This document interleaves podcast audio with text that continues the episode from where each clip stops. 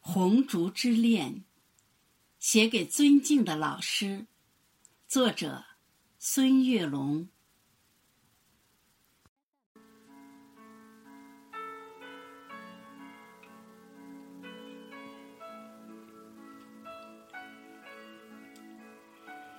红烛在默默的燃烧，从十月到九月，一直。在闪耀，红烛在静静的点亮，雪花晶莹，变成春雨的傲娇。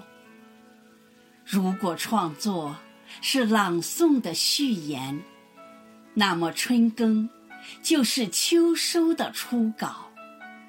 花开心艳，在香雪台上舞蹈，一方古木。弹出了铮铮音妙，绝硕耄耋挥起了长毫，历史的诗篇在宣纸里长高。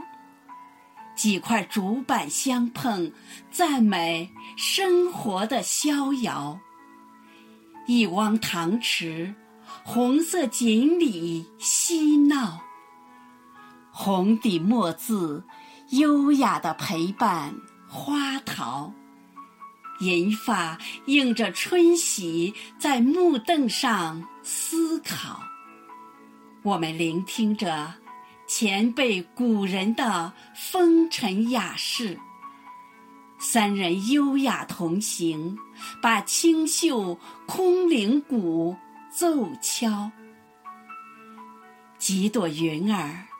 遮住了娇羞的太阳，淅沥沥的小雨欢快地落在花潮。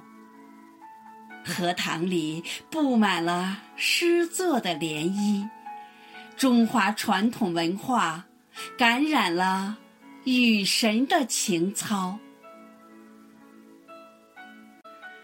窗外，雨潺潺拥着。葬花吟的味道，仿代千山道士不遇泊船瓜洲的春宵，游园不值，感受朱自清的清脑。春江花月夜，把滁州西涧的春日播了。此时相望。